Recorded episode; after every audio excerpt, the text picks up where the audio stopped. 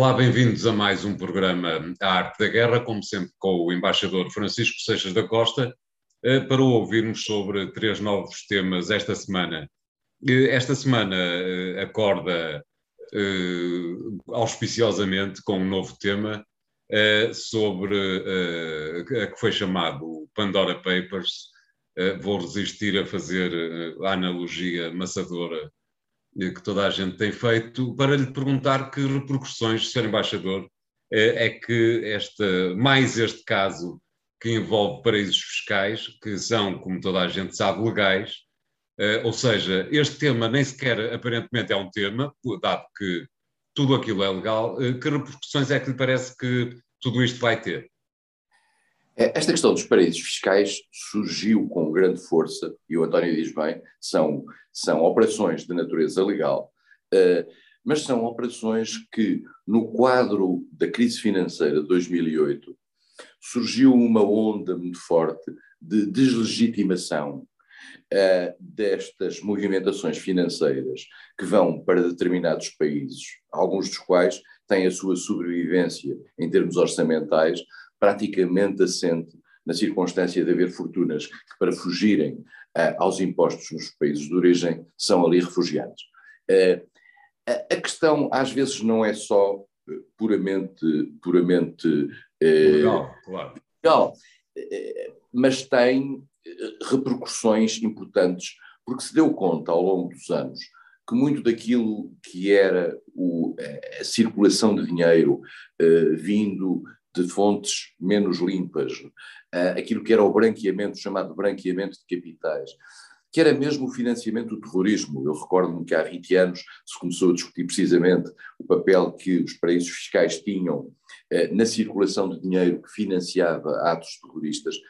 Há uma preocupação internacional muito grande que não deixa, que, que, independentemente da legalidade objetiva das operações que estão subjacentes à colocação dos dinheiros nos paraísos fiscais, e há muita gente que utiliza isso de forma legal, de forma legal, apareceu como, como ofensiva relativamente às ordens democráticas, porque se percebeu que havia muitos cidadãos que utilizavam esses mecanismos uh, para determinado tipo de operações para fugir ao fisco. Uh, Diga-se que grandes empresas eh, mundiais, estamos a incluir empresas, empresas nacionais, utilizavam essas, essas operações para fazerem determinado tipo eh, de transações eh, com uma legalidade incontroversa. Mas criou-se na opinião pública internacional, de facto, uma, uma, uma onda negativa contra isto. Os paraísos fiscais são hoje vistos eh, negativamente. O, que, tem vindo a, a, o que tem vindo a suceder com este, com este aparecimento de documentação, e estes novos Pandora Papers são nisso muito interessantes, agora, é a identificação de figuras políticas, figuras com responsabilidades políticas agora ou no passado, ou, uh, que esconderam, digamos, da opinião pública aquilo que eram as suas operações fiscais uh, para rentabilizarem melhor as suas, as suas finanças, algumas eventualmente com uma origem menos, menos simpática, mas algumas delas provavelmente dinheiros pura e simplesmente uh, obtidos legalmente, mas que podiam fugir àquilo que alguns chamam a otimização fiscal uh, dentro, dentro no quadro internacional. E, portanto, o que vai acontecer, e isto é que é relevante para o nosso programa também, é a circunstância de muitas destas figuras provavelmente começarem, virem a ter nas próximas semanas alguns problemas a ter em, em, em termos dos seus, dos seus próprios sistemas políticos, eh, denunciando, havendo impactos da reação da opinião pública, etc., com algumas eventuais crises políticas associadas. Eh, eu diria que para um programa destes é extremamente rico o surgimento deste tipo de questões. Exatamente. Eh, mas a verdade é que um, há o outro lado da moeda que eu me permito colocar em evidência. To, muitos países, Portugal incluído, têm paraísos fiscais e a verdade é que a opinião pública nunca fez nenhuma pressão, ou salvo raríssimas exceções, nem sequer é um tema de campanha eleitoral, a, a pressão uh, da opinião pública em relação uh, à existência de paraísos fiscais, por exemplo, em Portugal, é uma coisa muito diminuta. Nunca ninguém se lembrou em Portugal de exigir, digamos, ehm, que os paraísos que o paraíso fiscal que existe em Portugal fosse pura e simplesmente desmembrado. O, o paraíso fiscal eh, que existe em Portugal, que estamos a referir que é a Zona Franca da Madeira, eh, tem tido ao longo dos anos alguns problemas no quadro da União Europeia. Eh, e algumas pressões foram feitas no sentido de uma maior transparência nesse aspecto. Eu acho que a atenção pública relativamente aos paraísos fiscais tem a ver essencialmente com o problema da injustiça dos cidadãos serem obrigados a pagar impostos eh, que em alguns países assumem, eh, digamos, números importantes e, e cifras importantes e, e, que representam uma parte significativa daquilo que é eh, os réditos normais de um cidadão, e por outro lado perceber-se que ao lado há empresas e há personalidades que conseguem, por, por pequenos truques, evitar isso. E, e, ao evitarem isso, naturalmente que aumenta a pressão sobre os cidadãos para que os cidadãos paguem os seus impostos. Eu acho que há aqui um problema de injustiça. E foi uma consciência internacional desta mesma injustiça que acabou por aumentar esta pressão e que acabou por criar este movimento. Porque, como António dizia bem, não havia. Os ingleses têm nas ilhas do, das ilhas do, do canal eh, vários paraísos fiscais eh, e isso, o problema nunca se pôs. Nos Estados Unidos há paraísos fiscais dentro dos próprios Estados Unidos. Exatamente. Eh, há ilhas no, nas Caraíbas que vivem, que vivem disso. Eh, e há empresas especializadas, escritórios especializados em desenhar modelos de intervenção para, para isso mesmo, quer dizer, para, para poder, para, por exemplo, para poder fazer investimentos diretos noutros países que escapem, por exemplo, à, à, fiscalidade, porque caso contrário tornar-se-iam muito mais pesados no, em termos de fiscalidade. Bom, e isso, por um lado, beneficia os países que são destino dessa mesma, desse mesmo investimento, e por outro lado, cria problemas aos países de onde esse dinheiro sai e de onde, onde esse dinheiro não paga os seus impostos.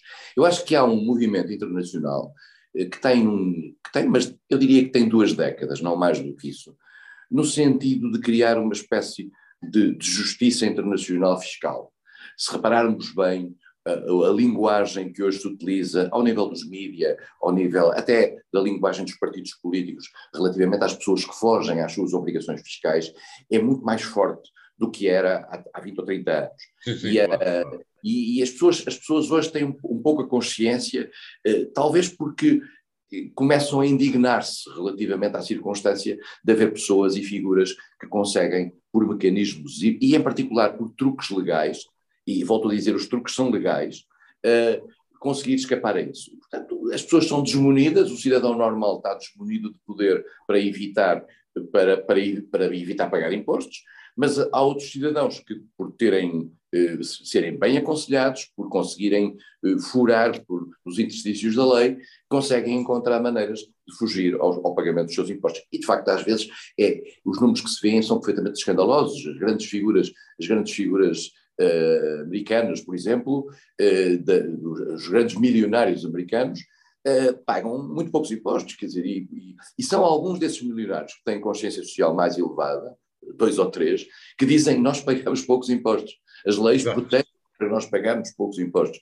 E, portanto, há hoje uma, uma consciência internacional nessa matéria, há, apesar de tudo, há pressões de natureza bilateral e multilateral eh, sobre os vários países, em particular sobre aqueles que são menos transparentes relativamente ao modo como estas facilidades fiscais se processam, eh, e isto é, é um movimento imparável. Este caso agora tem as repercussões de natureza política, porque não é o senhor, o senhor Silva ou o senhor António que está lá, são figuras públicas internacionais eh, que, com maior ou menor importância, utilizaram os paraísos fiscais e isso vai criar uma onda, uh, particularmente por este, este consórcio de, de comunicação social uh, que hoje faz uh, estas divulgações. é, no fundo, digamos, uma, um, um, um, ato de algum populismo, mas é um, eu diria que tem algum sentido de natureza de justiça. é preciso que os cidadãos se sintam que, ao pagarem os seus impostos, eh, ninguém escapa a esse pagamento e que, todas, e que todas as entidades, cidadãos ou empresas, são solidários relativamente a isso. Devido, como dizia há bocado o Sr. Embaixador, à natureza deste programa, eh, vamos deixar em paz eh, os três honrosos portugueses que fazem parte da lista mas exatamente falou dos Estados Unidos, eu, se não estou em erro, Joe Biden é oriundo exatamente de Delaware, que é um paraíso fiscal do interior dos Estados Unidos. É com certeza mais uma dor de cabeça para o presidente norte-americano, numa altura em que se constata que esta última fase do primeiro ano da, da administração Biden está a ser tremendamente complicado. Não só esta questão, mas também a questão da pega, digamos, perdão, no interior do Partido Democrata, onde por várias razões, nomeadamente eh, e nomeadamente no Senado e na Câmara dos Representantes, eh, os democratas parecem estar em eh, absoluto estado de sítio. Como é que explica estas dificuldades, eu diria que bastante inesperadas, se nos reportarmos há nove meses atrás, porque a administração Biden está a passar? António, eu acho que há aqui um aspecto interessante eh, que tem quase a ver com o, com o circunstancialismo político do qual Biden emergiu. Uh, Biden é o produto de uma espécie de frentismo anti-Trump, que juntou todas as alas, mesmo as mais diversas, dentro do Partido Democrático, numa, numa tentativa de encontrar uma cara que pudesse substituir Donald Trump. Esse era o desiderato maior, e eu diria que era um desiderato de bem uh, nos Estados Unidos. E isso fez com que Biden, que nem sequer, uh, digamos, à partida parecia o candidato uh, democrático ou a personalidade democrática com mais força, surgisse como uma espécie de média aritmética daquilo que era possível ter como um programa ou como um plano comum. E mais do que isso, um plano comum elegível, porque certo. o que se procurava no quadro eh, eh, democrático era alguém que tivesse uma cara para, para ser eleito. Isso era muito importante para conseguir fazer oposição a, a, a Trump. E Biden é, é, esse resultado, é essa resultante. E desde o início que se percebeu que à, à, volta de Biden e no modo como ele desenhava a sua candidatura, havia coisas muito diferentes. E os, os democratas americanos, contrariamente àquilo que às vezes é uma imagem caricatural que se tem na Europa, não são nada uniformes. Há democratas nos Estados Unidos que estão muito próximos de republicanos, eh, tradicionalmente. Talvez e, o próprio Joe Biden, se não estou em erro. Talvez, quer dizer, mas o que é que aconteceu? Biden, para ser eleito, teve que fazer uma série de compromissos. E ao fazer esses compromissos, eh, por exemplo, eh, apareceu surpreendentemente com uma agenda social, ambiental e até esta agenda de infraestruturas, que tem um sentido quase neo-keynesiano, um pouco um, um, novo New Deal, como se diria uma fórmula do, do Roosevelt, Exatamente. aparece como, como uma, um, algo que acomodou uh, e, de certo modo, calou-se, reparar bem, ao longo destes tempos, a ala mais à esquerda dentro do partido, Exato. Por, por Bernie Sanders, por Elizabeth Warren, uh, uh, e, vários, e vários outros, várias outras personalidades, quer no Senado, quer na Câmara dos Representantes, e agora vem ao de cima, quando se chega às coisas reais, vem ao de cima aquilo que é também, eu diria que a democraticidade do sistema, isto é, muito destes representantes que vêm dos Estados, que têm o seu eleitorado, estão ali a representar interesses, não estão-se a representar a si próprios. Claro. E alguns desses interesses são ligeiramente contraditórios entre si. Isto que está a acontecer, que é o surgimento, nós lembra-se a luta que foi quando Biden consegue 50-50 no Senado, o Senado tem, eh, tem e que eh, a vice-presidente, que é presidente do Senado, por, por, inerência, teria o voto de desempate. E as pessoas pensaram, bom, está o assunto arrumado, Biden, exceto para aquilo que é necessário, dois terços, é que Biden tem o Senado garantido. Ora, não tem, porque surgiram dois senadores eh, com uma agenda mais recuada relativamente àquilo que é a agenda mais progressista dentro do Partido Democrático, que estão a criar problemas e, digamos, a tornar determinados projetos reféns de outros. Exatamente. Isso é um, é um sistema, é algo que pode parecer contraditório, mas é democrático, no sentido de pois que essas, claro, pessoas, claro. essas pessoas têm essa representação é, política. Isto está a criar, de facto, como o António diz, uma dificuldade a Biden. E Biden teve estes oito meses, se a gente pensar bem, recheado de dificuldades. Porque, para além de, digamos, de ter anunciado um ambicioso plano e uma ambiciosa agenda, Biden teve logo atrás de si esta questão do Afeganistão, que eu diria que está um bocadinho disfarçada agora com esta crise interna, uh, que não foi, digamos, o seu momento mais brilhante das administrações americanas dos últimos anos. Claro. Portanto, Biden está a ter uma grande dificuldade. Mas também temos que perceber uma coisa: falta pouco mais de um ano para termos eleições nos Estados Unidos. Exatamente. Eleições não só para o Congresso, para todo o Congresso, porque as pessoas, porque os membros do Congresso são eleitos de dois em dois anos, como para um terço do Senado. Do Senado. E aí prevêem-se algumas surpresas. E por isso mesmo, o, eu diria que muitos daquilo que são as movimentações no quadro democrático têm já a ver com os efeitos previsíveis de que certas políticas de Biden podem ou não ter na popularidade desses mesmos senadores ou representantes no quadro das suas constituencies, dos seus espaços eleitorais. Claro. Portanto, Biden está a sofrer já, eu diria, os efeitos antecipados daquilo que vão ser as eleições intercalares de 2022. Evidente, evidente. Muito bem, vamos fazer aqui o primeiro intervalo, voltamos já de seguida com um novo tema. Até lá. Bem-vindos à segunda parte de A Arte da Guerra, desta vez para rumarmos bem longe dos Estados Unidos eh, até a Península Arábica, até ao Catar, que vai organizar, está a organizar eh, eleições gerais. Hum, não é propriamente um acontecimento muito corriqueiro naquela zona do mundo. Eh, acha que há aqui um sinal qualquer de mudança que vale a pena referir, Sr. Embaixador, sendo certo que o Qatar é, é, não é propriamente do grupo de amigos da, da Arábia Saudita e, portanto, talvez haja aqui uh, alguns fatores que vale a pena chamar a atenção, não lhe parece? É, estas eleições do Qatar não podem ser desligadas daquilo que é o contexto global do, da participação democrática ou não democrática nos países, nos seis grandes países, nos seis países do Golfo. O Qatar, eh, como o António referiu, é um país um pouco atípico, porquanto tem uma relação eh, mais complexa com a Arábia Saudita, esteve inclusivamente aqui há, há, há, uns, há poucos anos, debaixo de uma espécie de, de, de, de eh, cerco feito pela Arábia Saudita e pelos Emirados Árabes Unidos, que procurava... Uma espécie de contagem de proteção.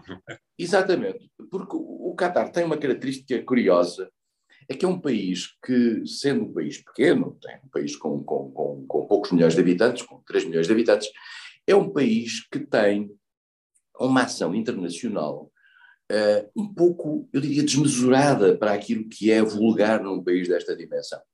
Uh, faz, uh, aparece como mediador, viu-se agora o que aconteceu com, com os Estados Unidos, foi, foi em Doha, no Catar, que se realizou a cimeira entre os talibã e o governo americano, Exatamente. ainda claro. no tempo, no tempo de, de, de Trump. O Qatar tem intervenções no, na Palestina eh, que irritaram muito a Arábia Saudita e tem essencialmente uma ligação à, à Turquia, porque a sua maioria no Qatar há uma, há uma linha ligada à Irmandade Muçulmana uh, que, que, que, faz com que, uh, digamos, haja aqui uma, uma, uma reação uma reação àquilo que é a, a linha saudita tradicional.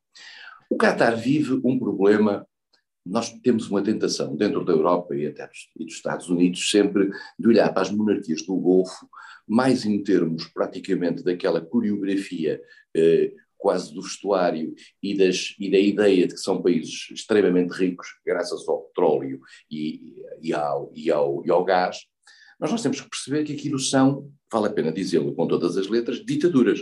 Exatamente. Estamos a falar de tudo, todas elas são ditaduras. Nós falamos muitas ditaduras quando nos referimos ao, ao, a, a Venezuela, ou referimos-nos à Bielorrússia, ou referimos a, a, a, vários, a vários outros países do mundo. Mas normalmente não nos referimos eh, de forma aberta às ditaduras que são todos os regimes ali.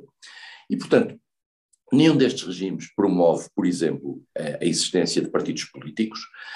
Tem os conselhos consultivos que foram, entretanto, criados, alguns com, sempre com poderes, eh, eh, com poderes limitados e quase sempre com uma participação muito limitada. Há uma tentativa, por exemplo, no Catar, esta, estas eleições, que são umas eleições para um conselho consultivo, eh, que, que, que abriu, que, é, que, é, que são as primeiras eleições para este conselho consultivo, do qual são eleitos dois terços nestas eleições e um terço são nomeados pelo Emir. Mas mesmo assim, este Conselho Consultivo não tem quaisquer competências, por exemplo, na definição da economia, na definição do investimento direto estrangeiro, claro. eh, nas questões de defesa, nas questões de segurança. Por outro lado, as pessoas que puderam votar são pessoas que tinham que mostrar que tinham relações, de, que tinham uma, uma linha familiar em que já eram cataris em 1930, os familiares. Tudo aquilo que foram pessoas que adquiriram a nacionalidade não, não, não, não, não votaram. Uh, as mulheres votaram, votaram poucas mulheres, nenhuma mulher foi eleita, uh, mas de qualquer forma estamos a ver, estamos a começar num, num, num caminho, numa determinada, numa determinada linha, certo. e é também, no fundo, a noção destes países de que para, para utilizar a, a, velha expressão de Lampedusa, para que tudo continue na mesma, é preciso, que, é preciso que alguma coisa mude. Claro. E é o que eles estão, neste momento, a fazer. Uns mais, outros menos. A Arábia Saudita, muito menos. Uh, o, o Oman mais, o, o, uh, o Qatar mais. O Kuwait é talvez o mais avançado nessa matéria. Uhum. Uh, mas temos países, por exemplo, que são, que são altamente repressivos, como o Bahrein, Uh, que, que, que, tem um problema interno para resolver, porque o que se diz nestes países, o que se diz na, naquilo que é a divisão dentro destes países, é que muito daquilo que seriam as, as, as linhas divisórias numa, na hipótese de eleições abertas e de partidos, teriam muito menos a ver com programas e teriam muito mais a ver com divisórias tribais, divisões tribais e divisões religiosas. Exato. Uh, e, e, portanto, repare, o Bahrein, por exemplo, é um país que tem uma, uma que é dirigido por uma, uma, uma, uma, classe política sunita, mas que, por outro lado, tem uma maioria de população, cerca de 70%, creio eu, xiita. Pois. É muito próximo também da linha do Irão. E quando houve uma movimentação, em 2011, no âmbito das primaveras árabes, no Bahrein, aí a Arábia Saudita entrou em força e foi ao Bahrein repor a ordem em favor da família reinante. Exatamente. Estamos aqui, estamos aqui num terreno onde as aberturas são muito escassas, são um bocadinho uh, uh, para inglês ver. Exato. diria, digamos, com, tendo em atenção que tudo isto são antigas colónias britânicas, uh, que eram um pouco para inglês ver, mas enfim, são um pouco para o mundo ver. Nós no Qatar, para o ano, vamos ter o Mundial de Futebol. um sinal democrático no Qatar, em, Doha, é, é, algo que já vai, digamos, ajudar a melhorar a própria imagem do Qatar. E, e, portanto, estamos aqui num processo muito lento, num processo em que a chantagem, ou chantagem, a dependência do petróleo e do gás, fez com que o mundo ocidental, particularmente durante o tempo da Guerra Fria, uh, e para evitar uh, poluição por, por, parte da União Soviética, defendesse estes regimes, independentemente do seu caráter repressivo, autoritário e, e profundamente, profundamente divisivo.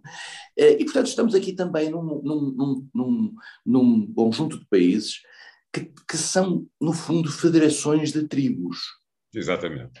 Elas são federações, como já era a Líbia, repare bem. E, eles, este, e, o, e o caso da Líbia é capaz de ser também um, algo que o mundo não esquece. Há aqui uma a noção de que isto são tribos. Há uma tribo normalmente que sobe ao poder e essa, as divisões internas em alguns destes países, e no Catar isso é assim, a, a, a tribo que está no poder está agora a abrir um pouco, e ao que se diz, está a abrir mais à participação e ao emprego das outras tribos. Mas estamos a falar de um país, António, e, e as pessoas não se dão conta disso. Nós em Portugal somos 10 milhões de habitantes e temos 500, milhões, 500 mil estrangeiros, isto é, 5% da população. No Catar, 10% da população é que é nacional. Exatamente. 90 são estrangeiros. Exato. E destes 90 só votam meia dúzia deles. Sim, sim, sim. Estamos, estamos, são países muito, muito estranhos na sua formação. Uh, e os estrangeiros, obviamente, não votam nesses países, e convém que ter isso claro, são obra. São países ricos uh, que, que, que às vezes tem uma relação com esses estrangeiros em termos de direitos laborais muito discutível, sim, mas que, não os deixa tornar profundamente atrativos como, eh, como nomeadamente para o investimento, para o investimento estrangeiro. E, e, e, e, há muita gente, até portugueses, naturalmente, que vão trabalhar para o Qatar e vão trabalhar para todos, para os seis países do Golfo, eh, porque são mercados muito apelativos, são mercados que têm muito dinheiro e onde se pode ganhar muito dinheiro e bem, legitimamente, eh, só claro. que quadro político muito repressivo. Exatamente. Muito bem, obrigado. Vamos fazer aqui o segundo intervalo programa de hoje. Voltamos já de seguida e até lá. Bem-vindos à terceira e última parte de Arte da Guerra de, de hoje, eh, para falarmos eh, do tema, eh, também ele muito atual, das relações entre a China e Taiwan. Aparentemente, os chineses resolveram andar a passear uma série, uma dezena de, mais do que uma dezena de caças, bombardeiros, nos, no espaço aéreo de Taiwan, e a pergunta que me recordo de lhe fazer é se lhe parece que o AUKUS foi um presente envenenado. Oh, há uma precisão aí relativamente ao espaço aéreo.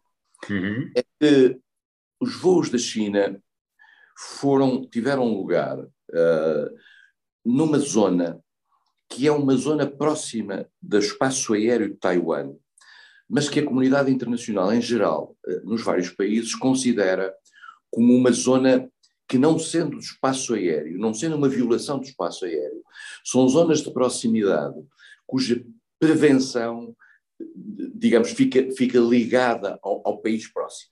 Certo. O que faz com que normalmente haja avisos, haja informações sobre essas voos. Ora bem, eh, eh, estes voos tiveram lugar essencialmente para além de casos que tinham tido lugar já há uns meses, muito eh, relativamente próximos da própria ilha Taiwan, tiveram lugar sobre as Ilhas Pratas. E as Ilhas Pratas são ilhas que, cuja titularidade em termos de soberania a China considera eh, discutível. Mas há, uma, há, um ponto importante: estes voos eh, estão ainda em, em, em zonas internacionais. Mas isto eh, é muito, é muito relevante, isto é, a China normalmente faz este tipo de, de, de tem este tipo de iniciativas eh, quase sempre motivado por um motivo próximo, por uma questão Exato. próxima. Exato.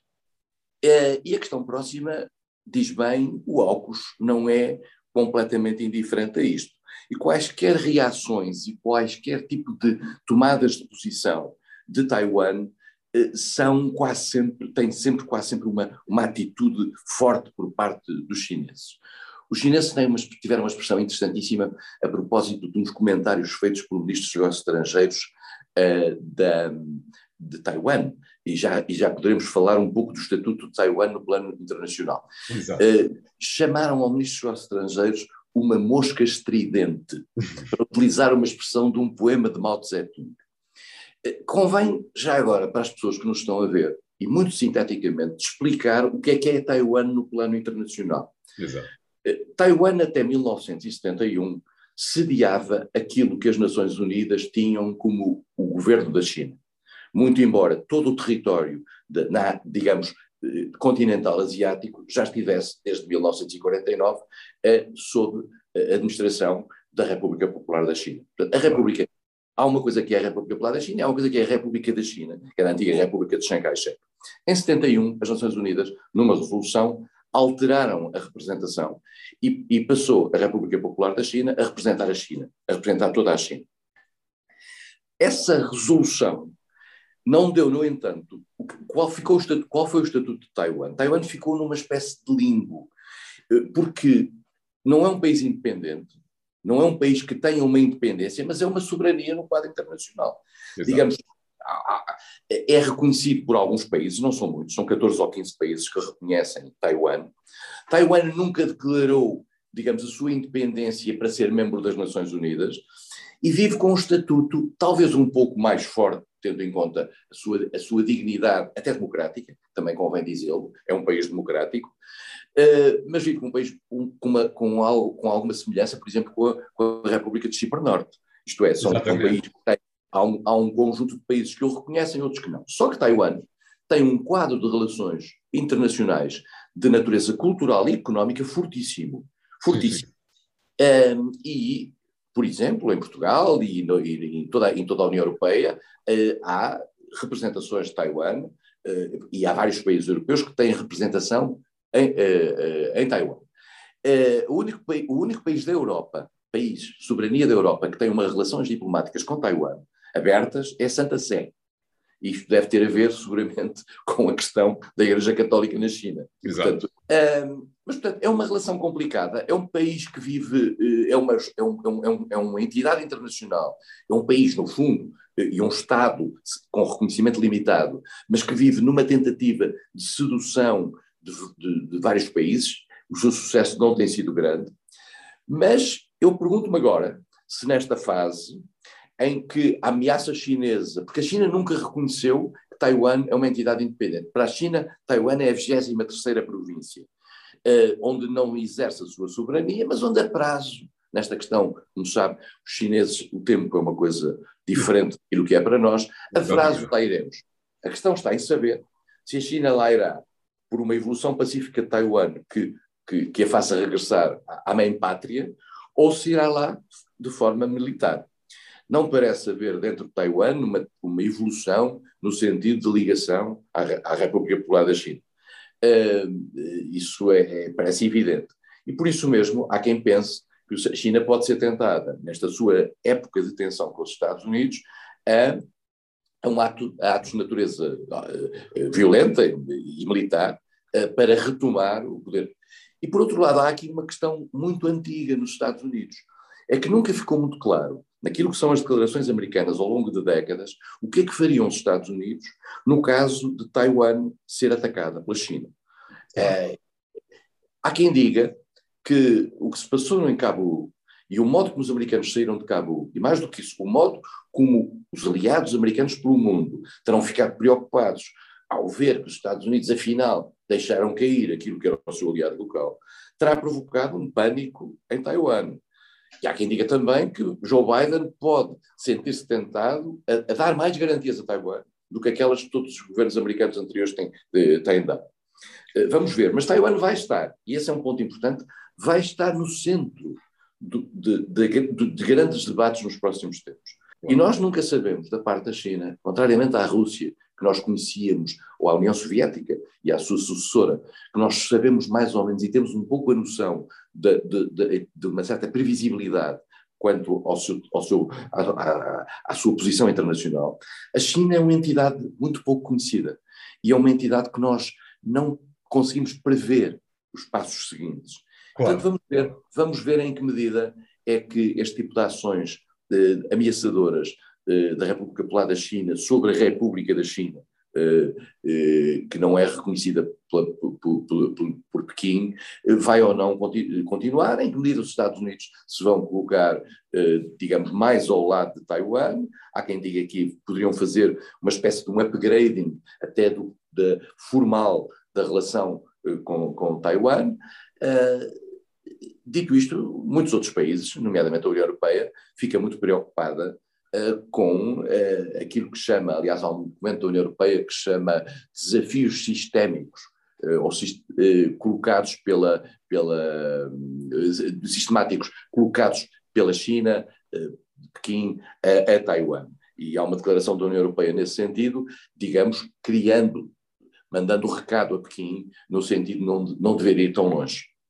Hum, eu admito não perceber nada de estratégia militar, eh, mas de alguma maneira, permita-me que lhe coloque esta, esta pergunta deste modo. Uh, Mao Tse-tung chegou ao poder em 1949, na altura Chiang Kai-shek refugiou-se em Taiwan, dois anos depois começou a Guerra da Coreia, e portanto a minha teoria, digamos assim, peço desculpa, é que se a China quisesse resolver o problema de Taiwan, neste pequeno hiato inicial do do poder de Mao Tse-tung e imediatamente antes, durante ou a seguir à crise da Coreia, teria resolvido a questão de Taiwan, se para isso estivesse virado, nomeadamente numa altura em que, isso depois desapareceu eh, duas décadas mais tarde, numa altura em que a China tinha os Estados Unidos como um dos seus principais inimigos.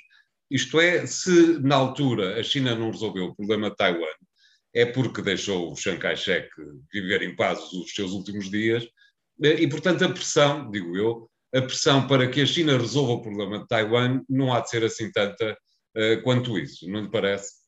Tem razão nessa altura, e, e, há um ponto mais. A China tinha nessa altura como aliado a União Soviética. Exatamente. A União Soviética estava ao lado da China, digamos, o chamado cisma sino-soviético só vai acontecer nos anos 50. Exatamente. Um, a China, de facto, eh, eu não sei dizer a razão pela qual essa, essa ação não se fez, eu penso que teve a ver também com a circunstância de que a China, desde de, de que Chiang Kai-shek, desde 1945, tinha garantido o seu lugar nas Nações Unidas. Eh, e, portanto, é. quando em 49 a República Popular da China se cria, a, a legitimidade internacional de Chiang Kai-shek era muito forte no, no, no quadro mundial. E, e, portanto, a China e, e, os Estados Unidos também gostaram de ter Chiang Kai-shek na luta anticomunista. Claro, Chiang Kai-shek claro. também fez parte, também fez parte da, da Guerra Fria. E, portanto, a China como, como já referimos, é, é, um país que tem o tempo a seu lado, eh, resolveu da maneira que nós sabemos e que já aqui foi analisada a questão de Hong Kong, resolveu a questão de Macau e espera resolver a última questão que lhe resta, que é a questão de Taiwan. Mas a China hum. tem com Taiwan, António, um problema mais complicado, porque, porque é um problema do estreito, dos estreitos entre Taiwan e a China. A China vive numa postura, em termos internacionais, desafiando do próprio direito internacional, no sentido de reforçar o seu poderio sobre aquela área que, a que ela chama o Mar da China. Porque a China precisa dos mares livres para comerciar e precisa claro. dos mares livres para importar o petróleo e o gás que a sua indústria, muito poluente e muito ainda dependente de combustíveis fósseis, necessita. E por isso mesmo está a fazer e a ter atos que são, eu diria, lesivos até de uma certa ordem internacional, tem a reação dos Estados Unidos, mas também tem a reação da Coreia do Sul, tem a reação do Japão, tem a reação das Filipinas, eh, para garantir, eu diria, situações de facto nesse, nesses espaços. E disso faz parte também as Ilhas Prata, sobre o qual fez estes sobrevoos. A China quer criar situações de facto. E acho que está a fazer um pouco, como também às vezes a Rússia fazia, que é testar as linhas vermelhas. Exatamente. Testar as linhas vermelhas e vai jogando até saber até que ponto é que uma reação maior poderia vir. Resta saber é se este teste de linhas vermelhas é feito de uma maneira suficientemente inteligente para evitar que possa haver consequências militares eh, complexas. Eh, uma última questão, Sr. Embaixador. Estas linhas vermelhas aparecem neste momento um, ehm, inscritas uh, na, na, agenda do Ocidente. Porquê? Porque de repente o Ocidente lembrou-se de Taiwan, ou talvez antes porque Taiwan é, nomeada nomeadamente em termos de, do digital, o segundo maior fornecedor do Ocidente. Eu acho que os Estados Unidos têm, têm em Taiwan um aliado que não querem perder e não estão disponíveis para perder uh, naquele, no chamado, num puzzle que ali existe relativamente aos seus aliados, que curiosamente, vale a pena dizê-lo, uh, ficaram após a Segunda Guerra Mundial democracias, estamos a falar, ou algumas, digamos, menos, menos brilhantes, como sejam, como sejam as Filipinas, outras tais, mas toda aquela zona, no fundo, a Coreia do Sul é uma democracia, o Japão é uma democracia, Taiwan é uma democracia, e, portanto, até em termos do próprio modelo da democracia liberal, aquilo são exemplos que os Estados Unidos querem manter. E é isso, e o António tem razão, há elementos de natureza económica, de tecnologia, muito importantes para o Ocidente, eh, que Taiwan representa, e os Estados Unidos não parecem disponíveis para, para, para, para, para perder. Mas há um ponto também importante, é que esta situação de Taiwan,